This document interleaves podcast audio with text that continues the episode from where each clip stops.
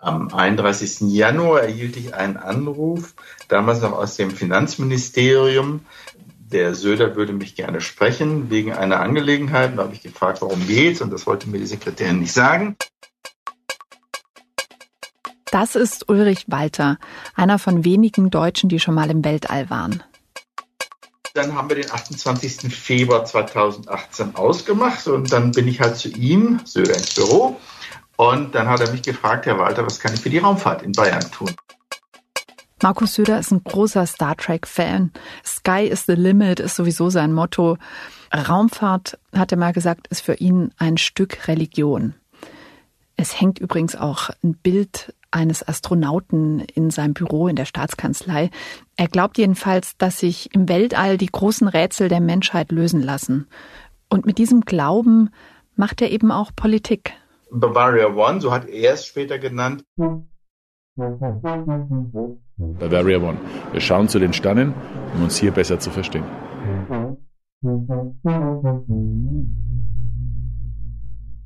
Von den vielen Ankündigungen in Söders erster Regierungserklärung vor fünf Jahren war dieses Raumfahrtprogramm Bavaria One definitiv der größte Knalleffekt. Was gab es da für Gelächter und oh nein und, und der Söder will zum Mond und was weiß ich, ja? Aber es steckt eben mehr dahinter als nur Show oder Träumerei. Es geht bei dem Raumfahrtprogramm um massive Investitionen in die Wirtschaft. Es geht um Bayerns Zukunft.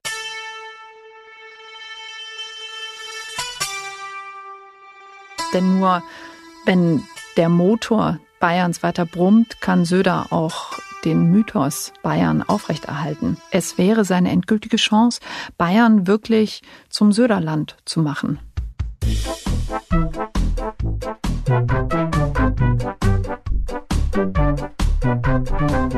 Am 8. Oktober ist Landtagswahl in Bayern. Wir wissen nicht, wie Söders Zukunft aussieht, aber wir wissen, wie Söder Bayerns Zukunft sieht.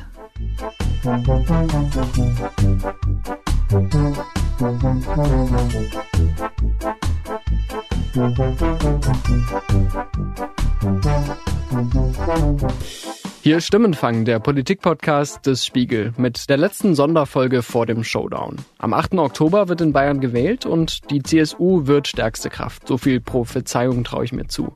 Aber was wird aus Markus Söder? Was hat er vorzuweisen? Darum geht's in dieser Folge. Mein Name ist Marius Mestermann und ich habe in den vergangenen Wochen unzählige Anekdoten über Markus Söder gehört. Eine davon gerade heute, als wir in dieser Folge gearbeitet haben. Und zwar von einer Kollegin, die Söder über Jahre kritisch beobachtet hat. Ich bin Anna Klaus und ich habe Marius vorhin erzählt, dass mein achtjähriger Sohn ein Autogramm von Markus Söder besitzt, auf dem steht, Raumfahrer müssen zusammenhalten. Mein Sohn ist acht Jahre alt und der glaubt, ähm, dass ich die beste Freundin des Königs von Deutschland bin, weil ich so viel Zeit mit Markus Söder verbringe. Ja, ich habe ihm schon mal versucht, das Prinzip des kritischen Journalismus zu erklären, aber da ist er noch zu jung für. Was er eben mitgekriegt hat, ist, dass sich Markus Söder wahnsinnig für Raketen interessiert und er eben auch ja, ich bekenne mich, ich bin totaler Fan. Ich war immer Fan von Science Fiction und mir geht's wie vielen anderen Science Fiction Fans. Science Fiction ist die Vorstufe zu der Realität. Seine Star Trek Begeisterung hält ihn jedenfalls nicht davon ab, auch Star Wars super zu finden. Es gibt Fotos von ihm mit Laserschwertern auf irgendwelchen CSU-Veranstaltungen, wo er dann das rote Band mit einem Laserschwert, also einer Laserschwertattrappe nehme ich an, durchgeschnitten hat. Er sagt auch gerne, Bayern stehe auf der hellen Seite der Macht. Er hat diese Tassen, auf denen Superhelden abgebildet sind, die ja auch gerne durch Raum und Zeit fliegen. Das kann man Markus Söder schon abnehmen, dass in ihm ja vielleicht so ein bisschen so ein Kindskopf schlummert aber eben auch ein Kraftprotz und bei dieser Weltraumbegeisterung kommt beides zusammen.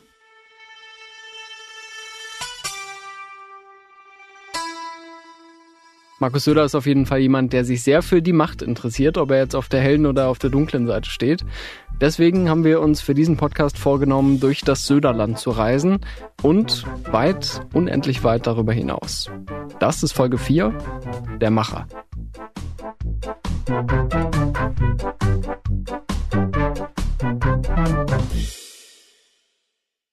Bei der Wahl in Bayern ist alles möglich, vom glorreichen Wahlsieg von Markus Söder bis hin zu seinem Karriereende. Deswegen fragen wir uns diesmal, was verspricht er denn eigentlich für Bayerns Zukunft? Wir haben ja in den vergangenen Folgen viel drüber gesprochen, wie Markus Söder Politik macht, wie er sich durchgesetzt hat.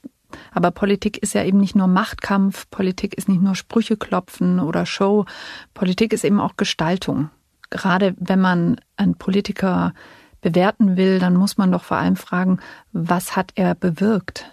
Was bleibt womöglich von ihm, wenn man sich in 30 Jahren an die Ära Markus Söder erinnert? Was bleibt vom Söderland?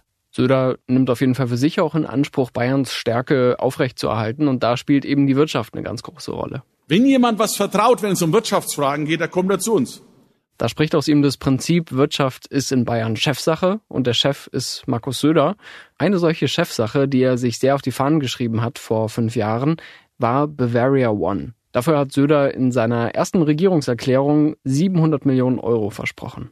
Und da kommt Ulrich Walter, der frühere Astronaut, ins Spiel. Den hatte Söder ja gefragt, was er für die Raumfahrt in Bayern tun kann. Walter ist jetzt seit 20 Jahren Professor an der Technischen Universität in München und eben ehemaliger Astronaut. 1993 war er an Bord einer amerikanischen Raumfähre, ist ins Weltall geflogen und hat dort wissenschaftliche Experimente durchgeführt. Danach als Forscher hat er sich eben dafür eingesetzt, dass die Raumfahrt in Deutschland mehr zur Geltung kommt das Interesse der Wirtschaft war extrem groß. Und das war ja mit ein Grund, warum dieses Bavaria One überhaupt losgelassen wird. Die Medien haben sich lustig gemacht. Wirtschaftsmäßig war der Erfolg riesig. Ich muss gestehen, dass ich damals auch laut gelacht habe, als ich dieses Bild gesehen habe von Söder mit dem Mission Zukunft Ring drumrum.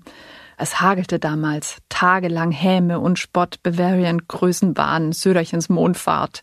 Das war doch alles Lichtjahre vom gesunden Menschenverstand entfernt. Und ja, es wirkt ja auch wirklich wie so eine Idee vom Wunschzettel irgendeines größenwahnsinnigen Autokraten äh, in der Midlife Crisis. Und just davor war ja auch Donald Trump mit der Idee aufgeschlagen, eine Space Force einzurichten, so eine Art Weltraumarmee wollte Trump da installieren. Und da dachten natürlich dann alle, so jetzt kopiert der Söder den Trump, jetzt ist er völlig verrückt geworden. Wozu braucht denn Bayern ein eigenes Raumfahrtprogramm? Man muss Söder vielleicht zugute halten, dass er sich dieses Logo nicht selbst ausgedacht hat, sondern das war damals die junge Union, die sich das für den Wahlkampf ausgedacht hatte damit auch durch Bayern gezogen ist.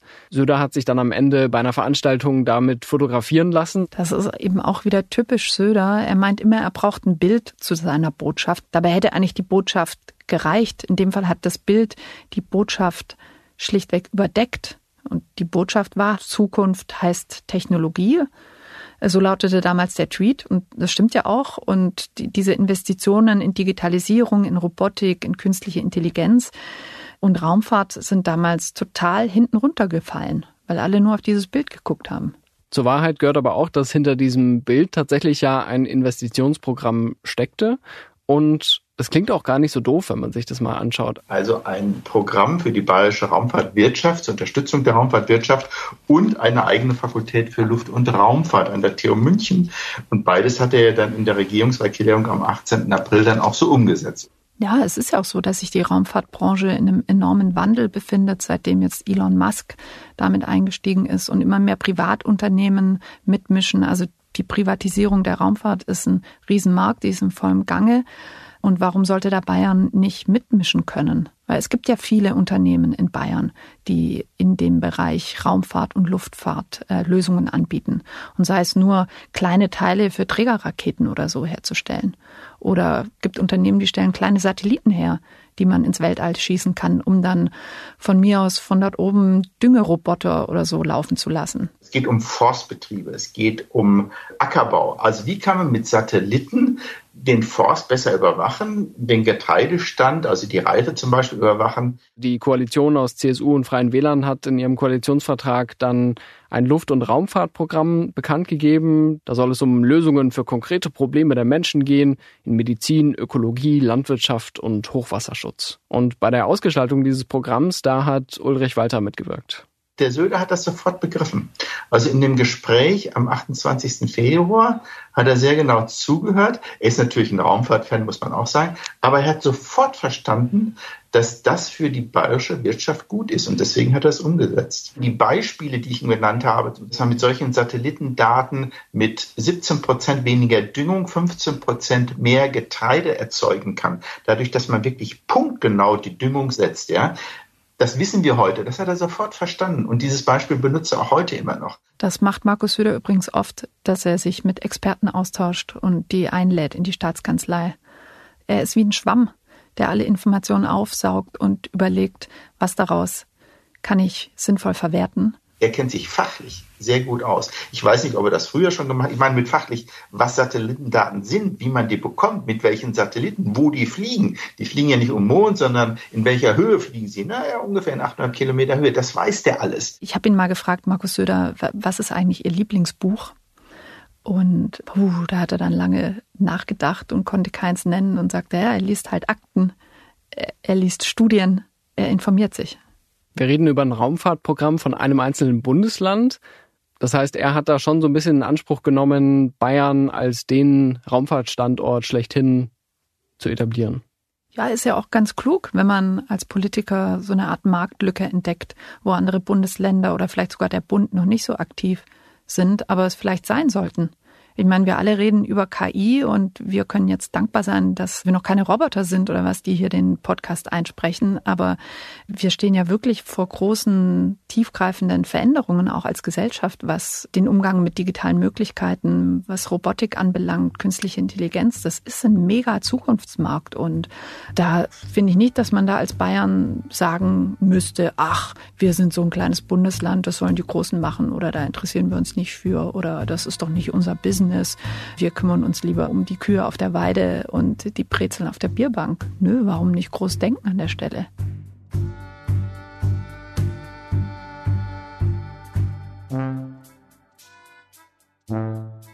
Heute ist ein spannender, ein bedeutender Tag. Er hat damals bei einer Regierungserklärung im Landtag gesagt.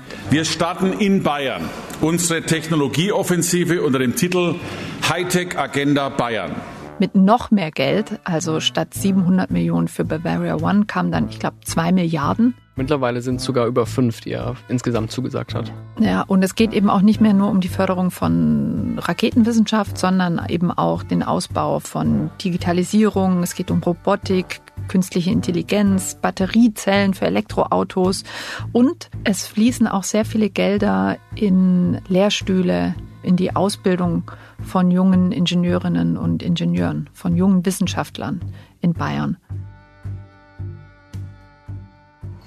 Wir kleckern nicht, wir klotzen, wir beginnen nicht irgendwann, sondern sofort. Und wir nehmen damit bis zum Ende dieser Legislaturperiode zwei Milliarden Euro in die Hand, um den Freistaat in die Zukunft zu beamen. 1000 neue Professuren, 13.000 neue Studienplätze, mehr als 20 Spitzenforschungszentren für das ganze Land. Diese Investitionssummen sind schon beträchtlich. In anderen Bundesländern wäre das gefühlt der halbe Haushalt. Man kann Markus Söder absolut abnehmen, dass er mit der Hightech-Agenda einen bleibenden Wert schaffen will, dass er wirklich was verändern will und für Bayern erreichen möchte. Oft ist es ja bei ihm eher so, dass man sich denkt, er will einfach nur uns Journalisten über ein Stöckchen springen lassen. Dieser Eindruck kommt ja nicht von ungefähr, weil Markus Söder hat in den vergangenen Jahrzehnten schon das ein oder andere Schlagzeilenträchtige gefordert, was man dann am Ende nicht ganz so ernst nehmen konnte. Könnte sich vielleicht sogar vorstellen, dass er mal gefordert hat, dass Deutsch die Amtssprache bei der UNO werden soll. Denn Deutschland trägt da finanziell sehr viel bei zu den Vereinten Nationen und das sollte dann kulturell auch entsprechend mal gewürdigt werden. Und ich persönlich hätte ihm schon zugetraut, auch zu fordern, dass Schwarzfahrer künftig öffentlich angeprangert werden auf der Website der Kommune, wo sie gerade wohnen. Allerdings muss man zu diesen beiden Forderungen wissen. Man konnte es zwar überall lesen, aber die Geschichte ist die, dass ich ihm das in die Schuhe geschoben habe. Stefan Kuzmani ist ein Kollege von Marius und mir, der lange für die Taz gearbeitet hat in Bayern. Er hatte damals schon ein Talent für komische Texte. Er kann super Glossen schreiben, es macht er auch bei uns im Spiegel. Sein, sein so gesehen äh, schreibt er jede Woche. Stefan ist jedenfalls jemand, der uns mit seinem Einfallsreichtum immer wieder überrascht. Das war eine Satire, die ich für die Taz geschrieben habe im Januar 2004. Und da hatte Söder also tatsächlich eine Forderung aufgestellt nach einer Ausgangssperre für Kinder. Und äh, dann habe ich gesagt, naja, wenn das Jahr schon so losgeht, wie geht's dann weiter? Da steht uns ja vieles noch bevor. Und dann habe ich so eine Art Kalender aufgeschrieben, was er dann halt im Februar fordern wird und im März und eben bis zum Dezember. Nur um das mal in Kurzform zu illustrieren, Rüpel ins Altersheim, Freikarten für Fans, Register für Pornosünder oder Grüne zum Drogentest.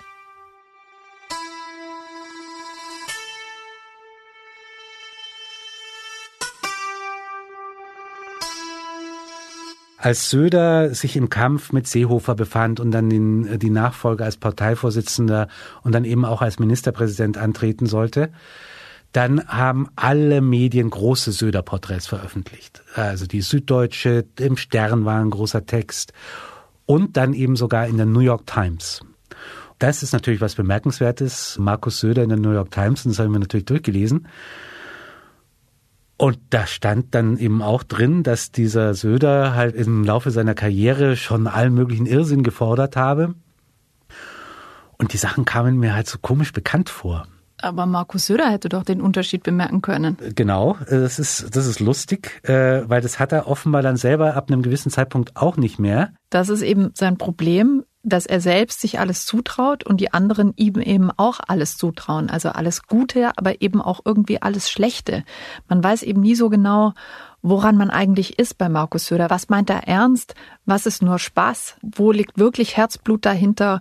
Wo geht's nur um die Schlagzeile des nächsten Tages? Das ist nicht so leicht, da äh, den Überblick zu halten. Was man auf jeden Fall sagen kann, ist, dass Söder so viel fordert und so viel Aufmerksamkeit erregt, dass am Ende gar nicht so richtig klar ist, was macht ihn denn aus. Und da haben wir nochmal Michael Backhaus gefragt. Der war Söders Kommunikationsberater von 2015 bis 2017.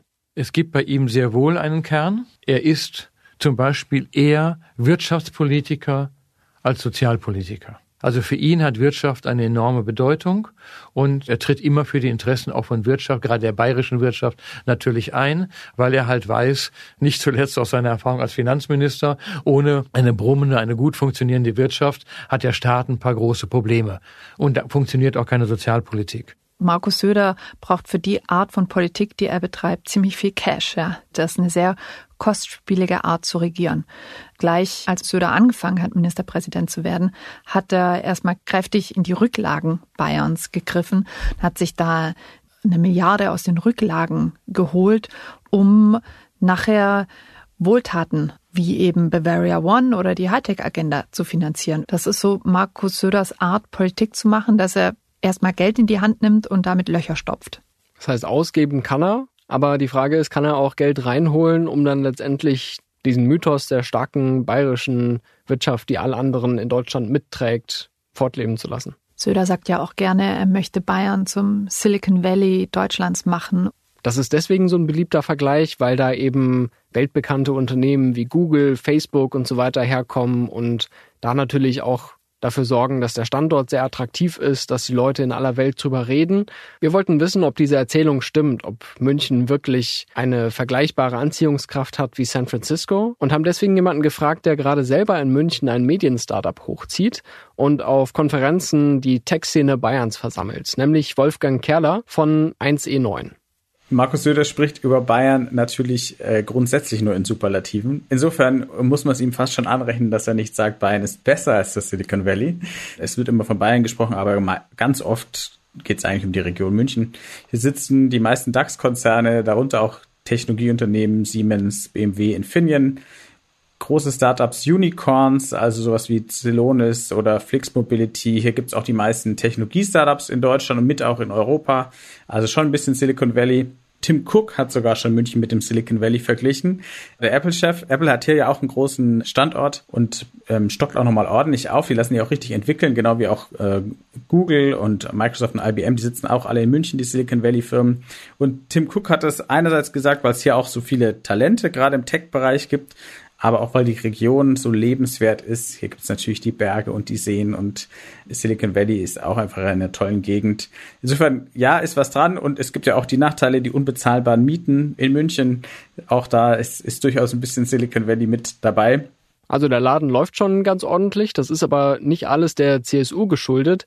Die Partei macht natürlich eine wirtschaftsfreundliche Politik, sagt Wolfgang Kerler, auch in Berlin, wenn da nicht gerade die Ampel regiert. Die CSU macht auch Lobbyarbeit für Großkonzerne in Berlin, also der Draht von BMW in die CSU-Zentrale und die Bayerische Staatskanzlei und dann nach Berlin und Brüssel ist sehr kurz, ja. Also da werden oft durch diese Alleinstellung als Regionalpartei, die aber in Bundesregierungen beteiligt ist, wird natürlich oft Politik am Ende gemacht, die gerade für bayerische Unternehmen und den bayerischen Standort gut ist. Die Hochschulen, gut, die sind gut finanziert, auch im, im deutschlandweiten, im internationalen Vergleich, haben deswegen auch Spitzenleute aus der ganzen Welt angeworben. Die Frage ist natürlich, kommt die Tech-Elite nach München, weil Markus Söder die Hightech-Agenda da ins Leben gerufen hat, oder wären die auch so gekommen? Oder hat Markus Söder die Hightech-Agenda ins Leben gerufen, weil die Leute kamen? um da direkt drauf aufzusatteln. Wäre ne? ihm durchaus auch zuzutrauen, genau. Aber das ist eben so wie immer, wenn man Geld in Bildung äh, und in Infrastruktur investiert, dass es am Ende schwierig ist zu sagen, ja, das hat ja jetzt den Effekt, dass so und so viele Leute zu uns gekommen sind und hier jetzt ihre Familie gegründet hätten. Die wären sonst nach San Francisco gezogen oder so. Das wird, wird man natürlich nie sagen können. Man kann sicher schon sagen, dass Markus Söder so klug war, das zu sehen, dass es schon eine Basis in München und Region gibt, worauf man aufbauen kann. In Deutschland sind ja nicht alle Leute sofort begeistert, wenn es um Digitalisierung und Daten und technischen Fortschritt und Innovation geht. Vielleicht ist Markus Söder da auf eine Art dem Silicon Valley gedanklich näher, wenn er jetzt sagt, ja, darauf setzen wir, wir vertrauen darauf, dass das unsere Wirtschaft nach vorne bringt? Er ist jedenfalls keiner, der immer davon spricht, dass früher alles besser war. Da ist Markus Söder, vielleicht wegen Star Trek, haben wir das dir zu verdanken, schon offener als andere. Und das wissen zum Beispiel viele Gründer, Gründerinnen hier schon zu schätzen. Wenn es dann um Finanzierung geht, um Regulierungen, um hey, wir müssen irgendwie brauchen Fabrikgeländen im Umland von München. Da gibt's ganz viel konkrete Hilfe. Ich glaube, da könnte auch die Staatsregierung da noch mehr tun. Ein bisschen mehr Ernsthaftigkeit und Sachlichkeit in der Kommunikation würde manchmal nicht schaden, weil Überheblichkeit und sich selbst immer als die Besten darzustellen, macht ja auch nicht sympathisch. Aktuell ist ja eine der führenden Industrien auch in Bayern die Autoindustrie. Da gibt's zum Beispiel BMW in München oder Audi in Ingolstadt. Das heißt, das Potenzial für eine Marktführerschaft ist da. BMW ist zum Beispiel einer der größten Autohersteller der Welt. Und genau da liegt aber auch das Problem, weil dieses Unternehmen es über einige Jahre verschlafen hat, diesen Trend bei der E-Mobilität konsequent mitzuverfolgen. Am Anfang waren sie noch Spitze und hatten den BMW i3 im Programm vor vielen Jahren. Es war eines der ersten massentauglichen Elektroautos. Da kannte noch keiner Tesla, aber dieses Ding gab es schon und hat da richtig Geld in die Hand genommen. Es gab Batteriefabriken in Deutschland oder auch Batteriefabriken, an denen deutsche Autohersteller beteiligt waren. Und dann hat man, nachdem es nicht gleich gezündet hat, wirklich eine Vollbremsung eingelegt. Das heißt, die deutschen Autohersteller haben da jetzt plötzlich einen Aufholbedarf, nachdem sie jahrzehntelang zu den Weltmarktführern gehörten. Und Wolfgang Kerler sagt, sie tun auch das eher halbbeherzig. Daimler und BMW bauen vor allem Luxusautos für kaufkräftige Kunden. Das führt ja nicht unbedingt dazu, dass jetzt die breite Masse dann aufspringt auf diese Trends. Auch zum Beispiel, dass man sich gerade in Bayern so an diesem Thema Wasserstoff für Autos festklammert. Klar, ich glaube, alle sind sich einig, Wasserstoff, grüner Wasserstoff, also der mit erneuerbaren Energien gewonnen wurde, ist ein Energieträger der Zukunft für bestimmte Industrien, vielleicht für die Luftfahrt, vielleicht für den Schiffverkehr. Aber bis auf weiteres ist es für Pkw angesichts der Batterietechnologie, die schon verfügbar ist, einfach nichts. Aber davon will sich gerade BMW nicht verabschieden. Technologieoffenheit heißt es dann, was ich nicht ganz verstehen kann. Aktuell gibt es das ein oder andere Signal, dass zum Beispiel BMW dafür sorgt, dass es doch ein bisschen schneller vorangeht mit der grünen Wende. In Niederbayern hat gerade eine Kommune dafür gestimmt, dass dort ein Batteriewerk entsteht. Markus Söder hatte sich im Vorfeld sehr stark dafür eingesetzt, dass es auch dort angesiedelt wird, weil er die Sorge hatte, wenn es nicht dahin kommt, sind ja auch Arbeitsplätze mit verbunden, dann geht es in ein anderes Bundesland.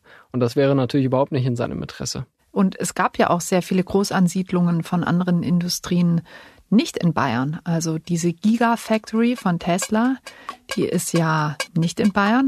In Brandenburg bei Berlin, ja. Dann gab es diesen Chip-Hersteller Intel. Der ist in Magdeburg gelandet, Sachsen-Anhalt dass so große neue Fabrikansiedlungen in den Osten gehen, kann ich schon äh, nachvollziehen. Man muss sagen, Bayern hat ja seit Jahren eigentlich Vollbeschäftigung. Das heißt, man kriegt im Zweifel überhaupt nicht genug Personal für eine Chipfabrik. Ich fände es wirklich problematisch, wenn in so ein steinreiches Land wie Bayern 10 Milliarden Steuergeld einer Firma gezahlt wird, um hier eine Fabrik zu bauen. Ich finde es auch in Ostdeutschland fragwürdig, weil gerade wenn man sagt, wenn man viel mit Startups redet und der Staat würde 10 Milliarden in die Hand nehmen, um Startups zu fördern, ich glaube, da würde eine Vielzahl von gut bezahlten Jobs rauskommen und neue Unternehmen, heimische Unternehmen, die auch Schlüsseltechnologien für die Zukunft entwickeln. Aber das steht nochmal auf einem ganz anderen Blatt. Früher hatte Bayern ziemlich viele Standortvorteile, aber jetzt gibt es keine Atomkraft mehr und kein billiges russisches Gas mehr. Windkraftanlagen wurden ja auch so gut wie nicht gebaut in Bayern. Ja, die CSU-Regierung hat es über Jahre eigentlich gezielt sabotiert, weil sie nicht wollte, dass die Landschaft verspargelt wird, hat zum Beispiel Horst Seehofer immer gesagt. Genauso wie sie nicht wollte, dass es riesige sogenannte Monstertrassen gibt, also Stromleitungen, die vom Norden in den Süden führen. Die sollten unter die Erde gelegt werden, dass sie optisch niemanden stören. Aber das heißt, die sind halt jetzt noch nicht fertig. Es kann also kein Offshore-Strom nach Bayern fließen. Wir haben in Bayern ein massives Energieproblem. Und jetzt stellt es Markus Söder so dar, dass diese günstige Energie aus dem Norden auch dafür sorgen könnte, dass Unternehmen jetzt aus Bayern wegwandern. Man hofft, mit höheren Strompreisen in Bayern zu erreichen, dass die gesamte bayerische Wirtschaft nach Buxtehude oder Ostfriesland umzieht. Was ist denn das für eine Ahnung von Wirtschaft? Er strickt da ganz perfide oder geschickt, je nachdem, wie man sieht, an der Legende, dass der Ampelnorden Bayern benachteilige. Und gibt ja eben auch die Idee, dass es verschiedene Stromzonen geben soll in Deutschland, dass die im Norden günstigeren Strom kriegen, weil da haben sie halt die Leitungen und die Windräder und die im Süden halt mehr dafür zahlen müssen. Und da sagt dann Söder, das ist eine Benachteiligung des Südens. Ja, ja man könnte auch sagen, selber schuld hätten die Bayern halt schneller ihre Trassen bauen müssen. Und da kollidiert ja auch diese Erzählung von Bayern wird benachteiligt mit Bayern ist eigentlich überall Spitze. Weil wenn Bayern führend wäre bei der Windkraft und bei den Stromleitungen, dann gäbe es ja dieses Problem gar nicht. Das heißt, hier merken wir, dass diese Erzählungen von Markus Söder, Bayern ist überall top, dass die teilweise einfach gar nicht stimmen. Und das fällt natürlich besonders auf, wenn es dann der bayerischen Wirtschaft mal nicht so gut geht. Er redet auch immer ganz viel von der Kernfusion. Wir steigen ein in die Mission Kernfusion. Wir glauben, dass wir ein Pionier sein wollen bei neuen Energien die vielleicht eines Tages so eine Art Atomkraftersatz werden könnte. Aber da müssen wir jetzt wirklich sehr weit in die Zukunft gucken, um uns vorzustellen. Step forward into the fusion Future. Dass unsere BMW i3s oder Teslas in der Garage einmal mit Kernfusionsstrom geladen werden. Markus Söder ist derjenige, der die blau-weiße Zukunft an den Horizont malt. Wolfgang Kerler hat ein bisschen realistischeren Blick auf die Tech-Szene in Bayern. Im Großen und Ganzen würde ich sagen, das sagt sogar die Opposition hier, ist diese Hightech-Agenda, gibt inzwischen sogar die Hightech-Agenda Plus, ist, glaube ich, eine gute Sache. da geht es ja um sehr viel Geld für Unis. Und da entstehen natürlich dann auch Talente, die die Unternehmen brauchen. Wir haben ja einen Fachkräftemangel in einigen Bereichen, aber vielleicht auch Leute, die dann irgendwann Startups gründen. Insofern ist es erstmal eine gute Sache. Man muss gleichzeitig, glaube ich, auch noch andere Dinge machen, gerade das Thema Gründungen ähm, vielleicht noch stärker fördern weil im Moment bilden wir auch einfach sehr viele super Leute aus, die dann bei amerikanischen, viel höher finanzierten Firmen wie OpenAI arbeiten. Wenn man da mal durchgeht, wer da wirklich auch an technologisch entscheidenden Stellen war, das sind ganz viele, die in Deutschland studiert haben. Also wir sind Kaderschmiede auch für die Firmen, von denen wir dann irgendwann abhängig sind, die nicht ganz so vielleicht auf die, was auch immer es ist, europäischen Werte achten.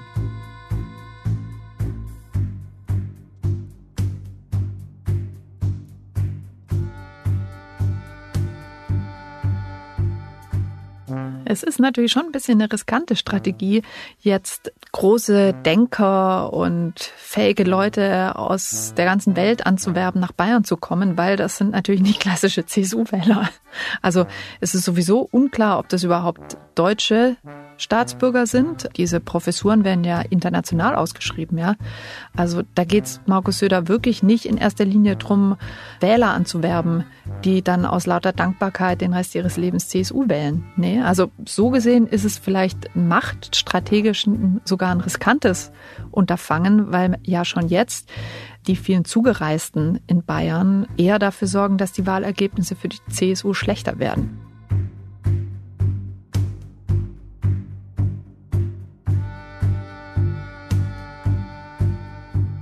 Konservativ sein heißt an der Spitze des Fortschritts marschieren. Das ist kein Zitat von Markus Söder, sondern von seinem Übervater Franz Josef Strauß, den er ja angeblich als Poster überm Bett hat hängen haben, als er noch jung war, der Söder. Und diesem Motto folgt der Söder schon ganz konsequent, aber seine Partei natürlich nicht bis in alle Gliederungen. Also die CSU, jedenfalls jetzt im bayerischen Landtagswahlkampf, ist schon eine, die eigentlich den Leuten sagt, ihr könnt so bleiben, wie ihr seid. Es muss sich nichts ändern. In Bayern ist es am besten und alles, was von außen kommt, ist tendenziell schlecht. Sollte Markus Söder diesen Podcast hören, dann wird ihn dieser Vergleich von Stefan Kutzmani besonders freuen, den wird er nämlich sehr gut verstehen. Um bei Star Trek zu bleiben, er ist quasi eine Art Borg, der, der, der alles assimiliert und seine Schutzschilde entsprechend anpasst. Wenn jetzt übermorgen verlangt würde, dass nur noch Holzautos rumfahren und es dafür große Mehrheiten gäbe, dann könnte Markus Söder das auch sehr überzeugend vertreten. Da sind wir wieder bei Söder dem Chamäleon, der immer das bewirbt, immer das behauptet, immer das fordert, was gerade opportun scheint, was beliebt ist, womit er sich beliebt machen kann. Ja, da sind wir auch wieder bei Markus Söder, dem Möbelpacker, der eben wahnsinnig gut drin ist, Kisten wegzupacken in einem wahnsinnigen Tempo, sie sicher die Treppen runter und hochbringt, aber sich nicht so richtig dafür interessiert, was eigentlich drin ist. Der Inhalt seiner Politik ist häufig austauschbar, aber die Kraft, mit der er sie vertritt, ist immer aufsehenerregend. Es gibt den echten Markus Söder nicht. Beziehungsweise das ist der echte Markus Söder, dieses Chamäleon, der sich eben sehr professionell, sehr schnell einrichten kann auf sein Publikum, auf die Umstände. Da schaltet er sehr, sehr schnell. Der echte Markus Söder, würde ich behaupten, ist jemand, der sehr interessiert ist am eigenen Fortkommen, an der eigenen Macht und der es perfektioniert hat, alles zu tun, um sich diesen Status zu erhalten.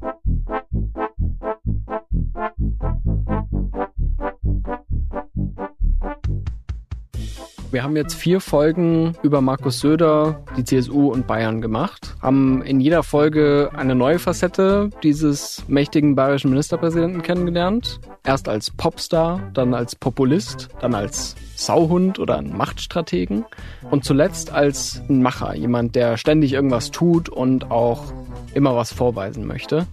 Jemand, der fasziniert, der aber auch polarisiert und der ganz sicher noch nicht fertig ist mit seiner eigenen Karriereerzählung, der natürlich jetzt bei der anstehenden Landtagswahl unbedingt Ministerpräsident bleiben möchte. 2018 hat Markus Söder ja 37,2 Prozent geholt. Was denkst du, was passiert, wenn er diesmal sogar noch drunter fällt? Es wird definitiv noch ein bisschen dauern, bis ihn seine Partei zum Mond schießen wird.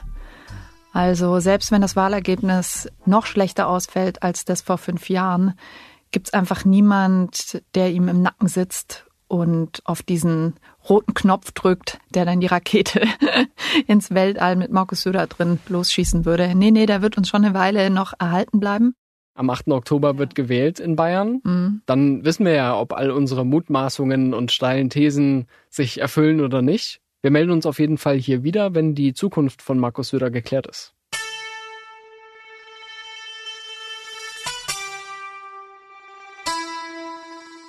Anna, lass uns doch mal Bilanz ziehen. Wir haben diesen Podcast Söderland genannt.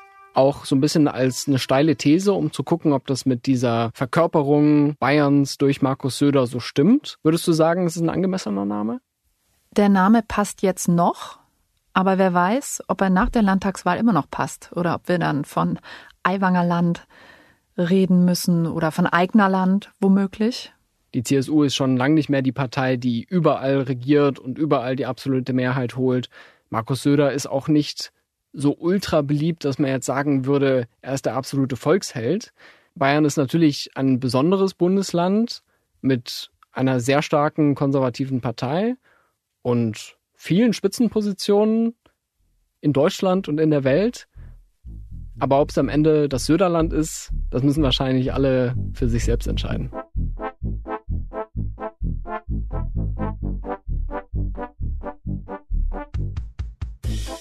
Das war Söderland, ein Stimmenfang-Spezial. Wir richten einen herzlichen Dank an Ole Reismann für jede einzelne Abnahmeschleife in diesem Podcast und für die Regie. Das gilt auch für Janis Schakarian.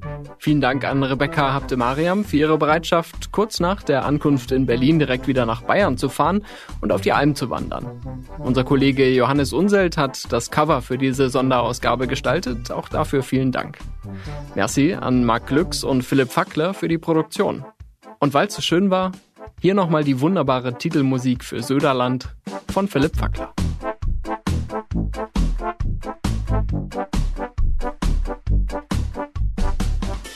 Wir sind Marius Mestermann und Anna Klaus. In Bayern sagt man vergelt's Gott. Grüß euch, bis zum nächsten Mal.